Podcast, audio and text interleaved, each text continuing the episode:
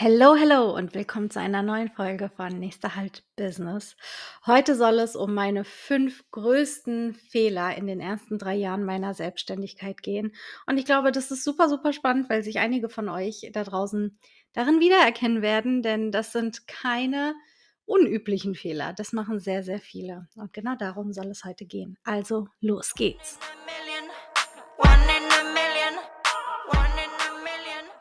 Ja, so die größten Fehler. Was ein spannendes Thema, finde ich zumindest, weil ähm, mich das dazu verleitet, nochmal zurückzuschauen und zu überlegen, wie war denn der Beginn meiner Selbstständigkeit und ähm, mit was habe ich gestruggelt, welche Themen haben mich beschäftigt und daraus sind jetzt fünf größte Fehler geworden in den ersten drei Jahren meiner Selbstständigkeit.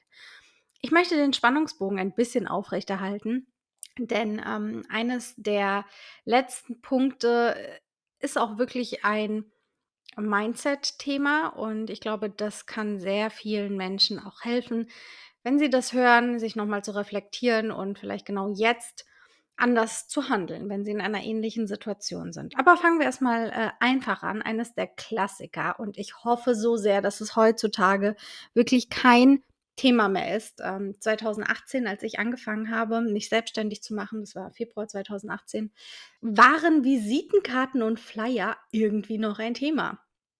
Und ich sage euch eins, das ist reine Geldverschwendung, was ich damals betrieben habe. Ich glaube, dass es heute nicht mehr so extrem ist. Nichtsdestotrotz merke ich immer wieder, wenn ich mich mit Kollegen unterhalte auch äh, branchenübergreifend, dass ganz oft gesagt wird, ja, ich habe äh, mir neue Visitenkarten machen lassen oder wo hast du denn deine machen lassen? Uiuiui, jedes Mal denke ich so innerlich, okay, Diana, was antwortest du da jetzt drauf? Weil auf der einen Seite möchte ich niemandem sagen, ey, das ist aber jetzt wirklich nicht nötig, lass das bloß sein, das ist eine doofe Idee. Aber auf der anderen Seite will ich demjenigen natürlich auch eine Antwort geben, weil er hat sich da Gedanken gemacht und er wird schon wissen, warum er jetzt Visitenkarten braucht. Für mich war es tatsächlich ein Fehler, denn es war Geldverschwendung. Ich habe mir so viel Gedanken gemacht, wie man das gestaltet, habe verschiedene Anbieter verglichen. Und letzten Endes habe ich heute noch von meinen ersten Bestellungen Visitenkarten, welche hier in der Schublade liegen und brauche sie nicht. Und das ist für mich so ein Zeichen, okay, das war echt für die Füße. Und bei Flyern verhält sich das sogar noch mal extremer, denn bei Flyern hatte ich immer so auch von anderen also, ich habe damals auf auf Mentoren quasi, äh, raufgeschaut und die hatten mir er hat dann gesagt, ja, und ich habe damals ja noch Flyer in die Briefkästen gesteckt und so weiter. Das habe ich zwar nie gemacht, aber trotzdem hatte sich dadurch bei mir der Gedanke eingeschlichen, ich brauche Flyer. Und ich habe auch recht schnell Locations oder andere Dienstleister ähm, gehabt, wo ich die Möglichkeit hatte, auch Flyer auszulegen. Und das hat mich irgendwie darin bestärkt, ich brauche Flyer und ich muss sie auch up to date halten. Und ich glaube, ich habe insgesamt vier oder fünf Mal Neuauflagen von Flyern gemacht, angefangen von Preisbroschüren.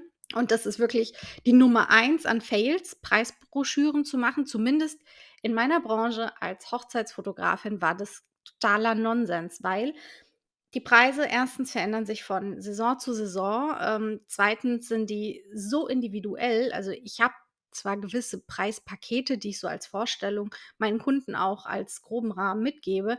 Dennoch werden aber die Preise individuell berechnet, je nachdem, wo der Kunde eben heiratet, wie weit die Anfahrt ist, wie lange, was er dann alles haben möchte. Und deswegen waren diese Preisbroschüren für mich total blödsinnig und würde ich heute auch nicht mehr machen. Außerdem, wenn man mal so jetzt rückblickend drauf schaut, ich kann heute nicht garantieren, dass diese Preisbroschüren nicht bei diesen Locations oder bei den anderen Dienstleistern noch rumliegen. Ich sage es auch wirklich bewusst deswegen, weil ich äh, schon mal diese Situation jetzt erlebt habe. Ich war bei meinem Friseur und da hatte tatsächlich noch eine alte Broschüre, sogar noch mit meinem alten Businessnamen ausgelegen. Das kann halt passieren. Das kannst du nicht wirklich kontrollieren, weil diese Flyer dann auch in Umlauf geraten und die sind sehr, sehr schnell veraltet. Also mein Top-Learning für alle, die jetzt anfangen oder vielleicht auch schon mittendrin sind, lass die Finger von dem Graben. Und bei dem Thema äh, Visitenkarten will ich auch noch mal eine kleine Anekdote zur aktuellen Situation mit beitragen, denn Visitenkarten sind einfach nicht mehr State of the Art. Ich gehe regelmäßig auf verschiedene Netzwerkveranstaltungen und da lernt man so viele tolle Dienstleister kennen. Und bei meiner ersten Netzwerkveranstaltung war es schon noch so, dass doch noch einige Papiervisitenkarten ausgetauscht wurden, aber das ist jetzt nicht mehr so. Also, spätestens ab meiner zweiten Netzwerkveranstaltung war das alles nur noch digital. Es ging nur noch über das Handy, über das iPhone mit QR-Codes. Man hat Instagram-Namen ausgetauscht und, ähm, das war also, war wieder mal für mich ein ein Zeichen dafür, ich brauche keine Visitenkarten. Es gab jetzt so 'ne Übergangszeit, wo bestimmte Firmen sich darauf spezialisiert haben, so 'ne Art digitale Visitenkarten, ähm, zu entwickeln, die eine gewisse Menge dahinter liegen hatten. Ich glaube, das lief so ab, dass man a wie 'ne Art QR-Code irgendwie auf eine Art Kreditkarte oder so was bekommen hat. Und diesen QR-Code, den konnte man eine gewisse Anzahl an Malen scannen. Sagen wir jetzt mal tausendmal. Und wenn er dann tausendmal gescannt wurde, ist diese Kreditkarte dann quasi nichts mehr wert gewesen. Man hat keine Visitenkarten mehr gehabt, in Anführungszeichen, und musste dann eben 'ne neue kaufen, wo dann wieder 1.000 drauf waren. Das hat sich aber nicht durchgesetzt. Also, das war jetzt vielleicht so 3, 4 Jahre oder so hat man das immer mal wieder gehabt. Aber jetzt ist es einfach ganz normal, dass man mit seinem iPhone den Kontakt einfach per kontaktlose Übertragung, ähm, austauscht. Und ja, wer sich auch Apple Keynotes anguckt, der weiß, dass das natürlich auch super easy geht. Die ganzen Social-Media-Plattformen sind auch darauf ausgelegt, dass man QR-Codes erstellen kann, mit denen man direkt auf, äh, das Profil kommt. Also, lange Rede, kurzer Sinn, lasst die Finger von Visitenkarten und Flyern. Zumindest kann ich das aus der Branche von Hochzeitsfotografen oder generell Fotografen widerspiegeln. Kommen wir zu meinem Punkt 2. Auch der ist jetzt sehr fotografenlastig, aber ich glaube, das kann man sehr gut auch für andere Branchen durchaus übertragen. Ähm, ich habe am Anfang sehr schnell in Equipment investiert, ohne wirklich das technische Verständnis von dem Equipment zu haben. Äh, ich mache mich jetzt nackig mit dieser Aussage, ganz klar. Ich hatte 2018 angefangen zu fotografieren, also professionell zu fotografieren, äh, habe mich aber nie bewusst mit diesen ganzen ja, also was was 'ne Kamera technisch denn haben muss, damit sie gut ist. Und ja, das das war nie etwas, was mich gereizt hat, mich jetzt damit zu beschäftigen. Das war einfach 'ne lästige Information, mit der man irgendwie klarkommen musste, aber hat jetzt nicht zu meiner Kaufentscheidung wirklich beigetragen. So ist es dann eben passiert, dass ich eine Kamera gekauft habe, weil ich meinen 1. Auftrag für eine Hochzeit hatte und gesagt habe: „Oh mein Gott, das kann ich nicht mit meiner alten Kamera fotografieren, da komme ich definitiv an meine Grenzen.“ Und dann war das eine Hobbykamera, die ich dann stattdessen gekauft habe. Also, anstatt dass ich vielleicht 'n paar Euro mehr in die Hand nehme und gleich was Vernünftiges kaufe, habe ich mich dann für eine Hobbykamera entschieden, die immer noch super war. Die habe ich erst vor Kurzem verkauft und, äh, ich mochte sie auch wirklich gerne und sie hat super Bilder gemacht. Nichtsdestotrotz hat es keine 5 Monate gedauert und ich habe dann in eine wirklich professionelle Kamera investiert, weil in diesen 5 Monaten habe ich mich dann noch so krass weitergebildet und noch so viel dazugelernt, dass ich gemerkt habe: „Okay, mit der Kamera, die ich Anfang des Jahres gekauft habe, komme ich definitiv nicht weit.“ Also, dann bleibe ich auf dem Level von einem Hobbyfotografen, der eben so 'n bisschen irgendwie in der Weltherrschaft rumknipst. Und deswegen war dann für mich sehr schnell klar: „Okay, da muss jetzt etwas Besseres her.“ Hat dann aber natürlich zur Folge gehabt, dass ich doppelte Kosten hatte. Es gibt ja so diesen banalen Spruch: „Wer billig kauft, kauft zweimal.“ Meine 1. Kamera war nicht billig. Also, ich meine, das waren irgendwie trotzdem 600, 700 € oder so. Es war für mich damals auch super viel Geld, wenn man auch bemerkt, dass ich gar keinen Auftrag zu der Zeit hatte, beziehungsweise erst einen in Aussicht, aber da ist ja noch kein Geld geflossen. Das war für mich jetzt so rückwirkend, weil ich's jetzt auch grad erst vor 'n paar Tagen verkauft habe, wieder so 'n Learning. Okay, vielleicht doch mal lieber 'n paar Wochen mehr warten und, äh, noch mit dem Alten zurechtkommen, anstatt einen Impulskauf zu machen. Und, äh, so ging's mir dann auch bei manchen Objektiven.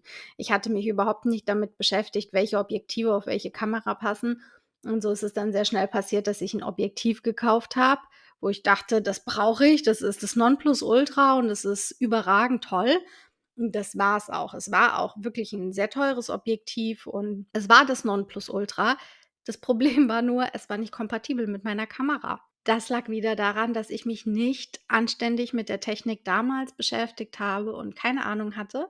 Und weil dann diese eine Hochzeit auch noch so lange hin war, habe ich dieses Objektiv auch noch nicht mal getestet, sondern ich habe es gekauft, in den Schrank gestellt und dann 5 Monate auf die erste Hochzeit gewartet, um dann festzustellen: „Oh verdammt, dieses Objektiv passt nicht mit meiner Kamera zusammen.“ Und das war für mich dann oh mein Gott, äh, da habe ich quasi noch mal 500 € oder so in den Sand gesetzt für 'n Objektiv oder ich weiß nicht, wie viel es gekostet hatte was ich gar nicht verwenden kann. Und das war wiederum dann ein Grund, 'ne neue Kamera zu kaufen, auf der das dann wieder passt. Also, es ging dann hin und her und, ähm, letzten Endes habe ich sehr, sehr viel Lehrgeld bezahlt. Der nächste Punkt, eines meiner größten Fehler und den habe ich gleich zweimal in meiner Karriere begangen. Ähm, das 2. Mal allerdings nicht in meinen ersten 3 Jahren, sondern viel schlimmer, das war erst vor 'nem Jahr oder so. Und ich zehre heute noch davon, aber da erzähle ich euch mal an anderer Stelle die etwas umfangreichere Geschichte dazu.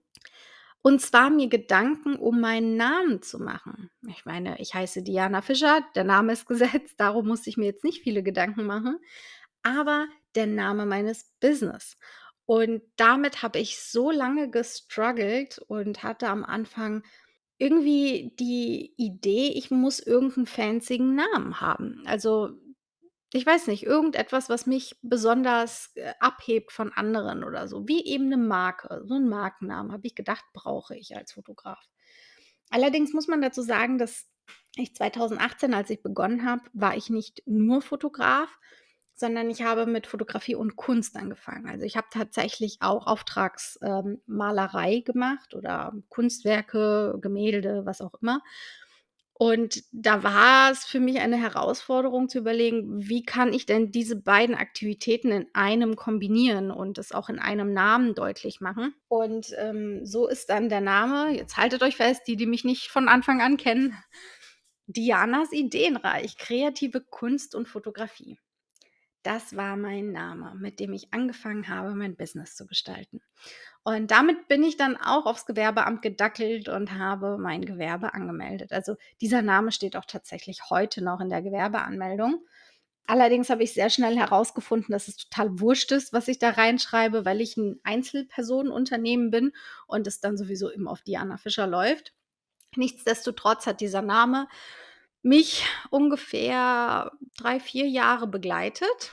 Ich habe mich so unwohl mit diesem Namen gefühlt, das kann ich euch überhaupt nicht in Worte fassen. Also, zum einen, weil ich das Thema Kunst ziemlich schnell auch wieder aus meinem Leistungsbereich rausgenommen habe, weil ich gemerkt habe, ich male gerne, ich kann das auch gut, aber wenn ich das unter Druck machen muss, also Auftrag, weil jemand sagt: „Bitte mal mir dieses und jenes“, dann verliere ich den Spaß und die Lust an der Malerei und ja, habe einfach keinen Bock, 'n Auftrag anzunehmen. Und deswegen habe ich gesagt: „Okay, wenn das schon so eindeutig bei mir ist, dann muss ich einfach diesen Leistungsbereich bei mir rausnehmen.“ Also, war ich dann sehr schnell nur noch Fotografin und auch spezialisiert auf Hochzeiten. Also, das habe ich ziemlich schnell durchgezogen. Bin ich auch ziemlich stolz auf mich, dass ich das so gemacht habe. Und ja, so war ich dann Dianas Ideenreich ganz lange Zeit, obwohl ich eigentlich überwiegend Hochzeiten fotografiert habe. Und, ähm, ich habe mich zum Schluss richtig kindisch damit gefühlt. Wirklich, ich kann's nicht anders sagen. Ich fand diesen Namen so schlimm zum Schluss. Ich ich habe mich wirklich gefühlt, als ob hier irgendwie 'ne Vierzehnjährige 'n Limonadenstand eröffnet. Und da habe ich gesagt: „Ne, das“ es war dann wirklich auch 'ne Nacht und Nebelaktion und ich habe gesagt: „Der Name muss weg. Der Name muss jetzt sofort weg.“ Und so ist dann D. Fischer Weddings entstanden. Und wie gesagt, zu dem Namen gibt's dann auch noch mal Geschichten, die ich gerne noch mal, äh, vertiefen werde an anderer Stelle. Was ist das Learning für dich, für euch, wenn ihr ein Business gründet und oder jetzt vielleicht auch schon eins habt und mit dem Namen struggelt? Hätte ich von Anfang an einfach nur Diana Fischer Fotografie gemacht, wäre so vieles einfacher gewesen. Denn auch wenn es Mainstream ist und jeder Fotograf irgendwie so heißt, XY also Vor Nachname Photography oder Fotograf oder Videograf, ist das die naheliegendste Lösung und auch die klügste. Damit dein Kunde dich findet. Und ich habe mir sehr, sehr viel Gedanken um etwas gemacht, was ich nicht hätte machen sollen. Somit ist mein ganz, ganz großer Rat an dich. Nimm den naheliegendsten Namen, auch wenn der vielleicht jetzt nicht den Kreativitätspreis gewinnen wird, aber damit wirst du länger zufrieden sein und kannst damit besser was aufbauen, anstatt dir jetzt irgendetwas Fancyes zu überlegen. Gerade am Anfang, wenn du noch nicht weißt, wie dein Unternehmen sich genau gestalten wird, wenn du deine Zielgruppe noch nicht genug kennst. Das sind alles so Aspekte, die dazu führen, dass man im Laufe der Zeit sich vielleicht umbenennt. Und man kann aber diesen Punkt eben einfach ein bisschen nach hinten verzögern, wenn man sich nicht zu viele Gedanken um diese Namensfindung am Anfang macht. Ja, also das ist so eines meiner größten Tipps und auch gleichzeitig aber mein größter Fehler. Kommen wir zum nächsten Punkt. Ähm, es geht um Preis, es geht um Geld. Ja, auch das ist ein Thema, das wir Selbstständigen leider zu Genüge in unseren Köpfen haben und uns weniger Gedanken darum machen sollten. Also das ist, glaube ich, schon mal so eine ganz, ganz wichtige Kernbotschaft. Macht euch nicht so viel Gedanken um den Preis oder macht euch andere Gedanken um den Preis, denn ähm, ich hatte am Anfang keine Ahnung von Preisfindung. Ich wusste noch nicht mal, was Vergleichspreise auf dem Markt sind. Das Einzige, was ich wusste, ich habe selbst geheiratet und ich weiß, wie viel ich für die Bilder damals ausgegeben habe und was ich dafür bekommen habe. Ich wollte damals mein Leistungsangebot anders gestalten und habe gesagt, bei mir gibt es alle Bilder. Das war damals noch nicht so selbstverständlich, muss man dazu sagen. 2018 war das noch sehr äh, weit verbreitet, dass man nur eine gewisse Anzahl an Bildern übergeben hat. Auch Hochzeitsreportagen waren erst so langsam populär geworden. Deswegen ja, war, hat die breite Masse einfach nicht das so auf dem Schirm gehabt, dass man durchaus 1000 Bilder äh, bei einer Hochzeit auch an den Kunden abgeben kann. Naja, und so ist es dann eben gekommen, dass ich für die ersten fremden Paare, also die ich wirklich überhaupt nicht kannte, keinerlei Bezug zu ihnen hatte, Angebote erstellen musste ich keine Ahnung hatte, wie ich das berechnen muss. Ich habe zwar studiert, ich äh, wusste wirtschaftlich, okay, so und so berechnet man Kosten, Ausgaben, bla bla bla, aber ja, die Preisfindung, irgendwie war ich da überhaupt nicht firm drin. Und so habe ich dann für meine erste Hochzeit 600 Euro verlangt. Für eine Ganztagesreportage, ich glaube insgesamt elf oder zwölf Stunden war ich dann vor Ort. Auch Fahrkosten natürlich, alles inklusive in diesen 600 Euro.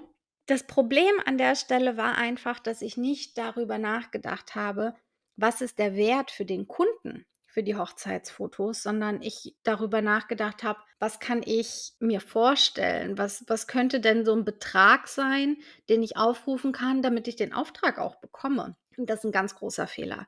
Wenn du deine Preise danach strukturierst, wie hoch dürfen sie maximal sein, damit ich diesen Auftrag bekomme, dann arbeitest du nicht für deine Leistung. Da arbeitest du auch nicht für deine Passion, sondern da arbeitest du einfach nur, um in einem Hamsterrad zu landen, weil du dann letzten Endes jeden Preis individuell bestimmen musst, weil du irgendwann nur noch Dumpingpreise anbietest, weil das auch wiederum andere Leute anzieht. Die Leute reden über deinen Preis, das eine Paar empfiehlt es dem anderen.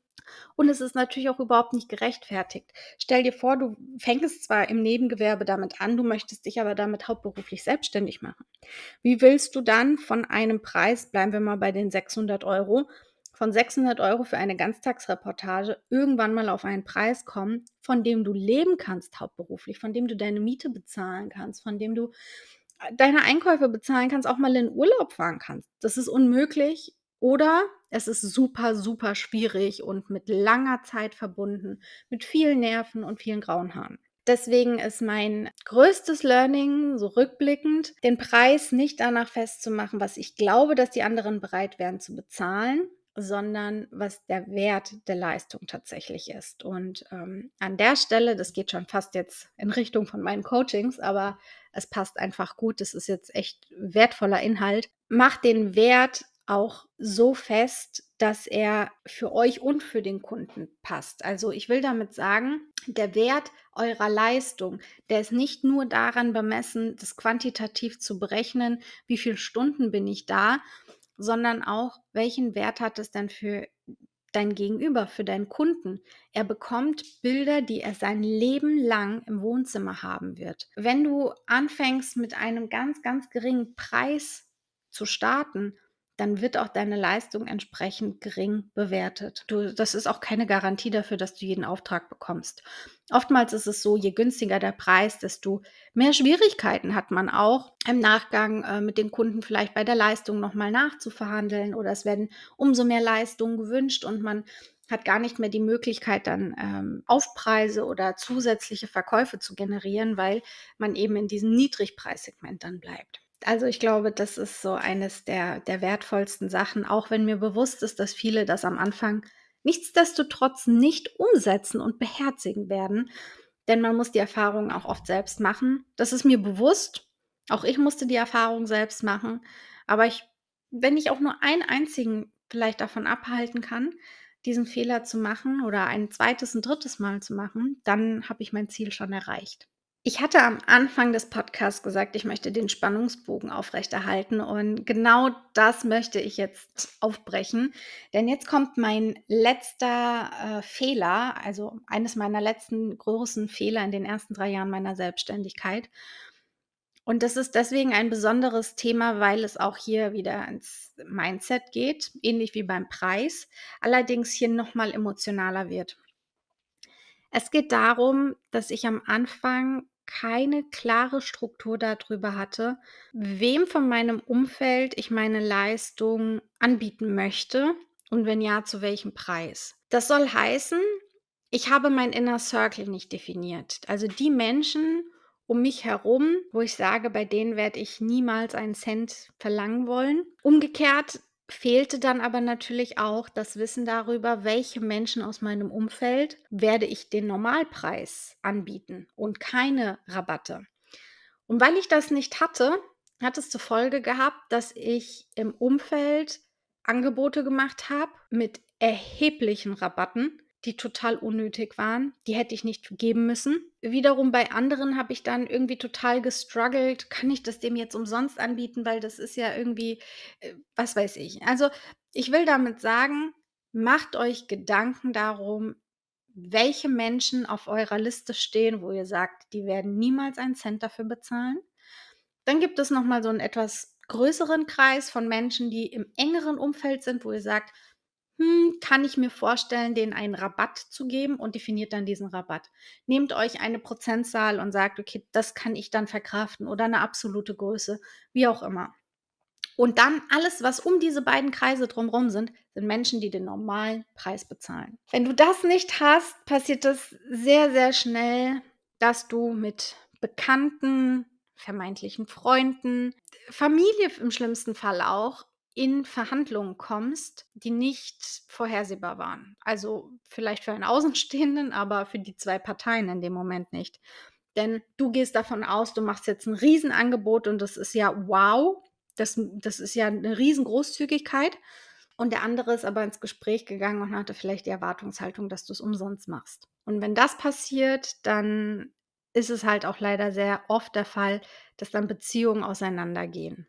Ich meine damit keine Beziehung im Sinne von Liebesbeziehung, sondern Freundschaftsbeziehung, familiäre Beziehung. Und es ist für mich so, so wichtig und so ein großes Learning gewesen, dass ich diese Liste für mich ähm, definiere. Ich habe auch irgendwann dann für mich eine Grenze gezogen und habe gesagt, okay, außerhalb von diesem Kreis mache ich auch gar keine Angebote mehr. Es hat mir dann sehr spät erst geholfen. Ich hätte mir gewünscht, dass ich das am Anfang meiner Selbstständigkeit gewusst hätte, weil das wird jeder Selbstständige kennen, der eine Dienstleistung anbietet. Am Anfang seines Businesses wird man natürlich noch sehr stark vom Umfeld gepusht und ähm, das sind dann auch oftmals diejenigen, die einen Aufträge verschaffen. Und das ist auch super und das ähm, soll, also sollte man auch wirklich unfassbar dankbar für sein und das bin ich auch total. Was allerdings nicht ähm, bedacht wird, ist, dass dann auch eine gewisse Erwartungshaltung mit einhergeht und diese Erwartungshaltung, äh, die sollte man sehr schnell aufbrechen oder eine klare Grenze ziehen und kommunizieren, was werde ich leisten, was kann ich leisten, was will ich leisten. Und ähm, Dankbarkeit muss nicht immer nur in Form von Rabatten gezeigt werden. Das ist auch nochmal so eine ganz, ganz große Bitte und äh, Aufruf in eure Richtung. Also Dankbarkeit kann auch anders gezeigt werden. Äh, für mich war es ein sehr, sehr, sehr, sehr großes Thema und ähm, das ist auch der Grund, warum bei mir im Haus zum Beispiel ein Bild hängt mit Fuck you. Ähm, auch das ist, glaube ich, noch mal eine eigene Geschichte wert. Aber, äh, dieses Bild mit „Fuck you“ hat, äh, bei mir sehr, sehr viel verändert, denn ab dem Zeitpunkt habe ich mir gedacht: „Okay, ich kann nicht so stark auf andere hören. Ich muss mein eigenes Ding machen, wenn ich damit ein erfolgreiches Business aufbauen möchte.“ Und genau das ziehe ich auch seitdem sehr stringent durch und habe auch das Gefühl, dass ich dadurch wirklich sehr, sehr viel erfolgreicher bin und auch 'n so viel sorgenfreieres Leben habe, weil ich mir nicht mehr darum Gedanken machen muss: „Wenn der jetzt kommt und nach 'nem Angebot fragt, oh Gott, wie gehe ich damit um und wie viel Rabatt gebe ich ihm?“ Sondern ich habe jetzt 'ne ganz klare Linie, 'ne ganz klare Kommunikation und weck mich nachts um 1 und ich kann dir das sagen und, ähm, ja, muss einfach keine Energie mehr darin verschwenden und das tut so unfassbar gut. Und diesen Rat möchte ich gerade an alle, die am Anfang stehen oder neu beginnen, mitgeben. Und damit möchte ich jetzt meine Podcast-Folge auch für heute abschließen.